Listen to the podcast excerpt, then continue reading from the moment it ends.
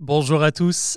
Après avoir exploré les rumeurs les plus folles autour de Disney, des monstres ou encore de Noël, je vous propose tout au long de ce mois de mars une nouvelle série spéciale consacrée aux jeux vidéo. Et pour ce premier épisode, je vous propose de découvrir la terrible histoire du thème de l'avant-ville, une musique que l'on peut entendre dans les toutes premières versions du jeu Pokémon. Si vous faites partie des fans de la première heure, alors vous connaissez forcément les deux cartouches bleues et rouges vendues chez nous en France à partir de 1999. Au Japon, le jeu était sorti trois ans auparavant sous l'appellation rouge et vert. Mais peu importe la couleur, dans cette première aventure, nous arpentons donc l'univers de Pokémon avec ses champs, ses lacs, ses arènes, et la progression du jeu nous emmène fatalement à l'avant-ville qui tranche complètement avec les autres lieux.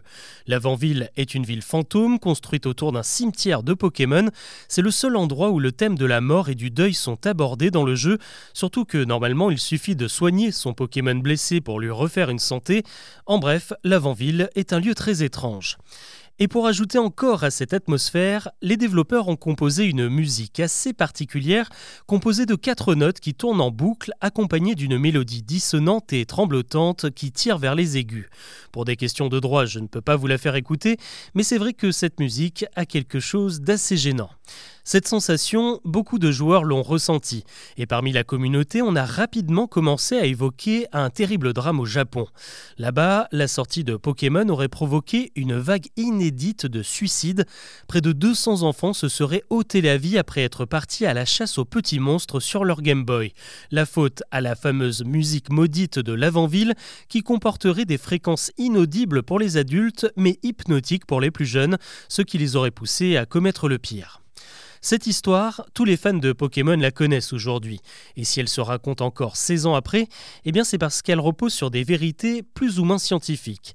D'abord, il est vrai que notre audition se dégrade dès l'âge de 25 ans, et que les fréquences les plus aiguës deviennent de moins en moins perceptibles avec le temps.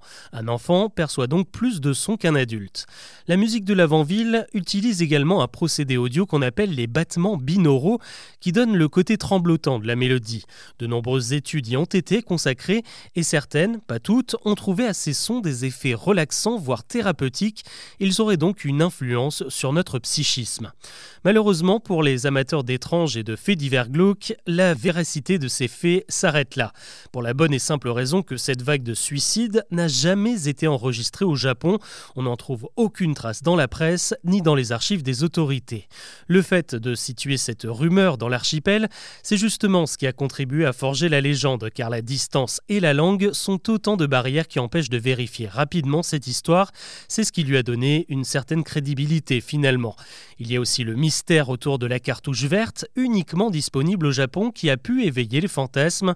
La légende veut que la musique ait été modifiée juste avant la sortie des versions occidentales du jeu, raison pour laquelle ces suicides ne se sont pas produits chez nous.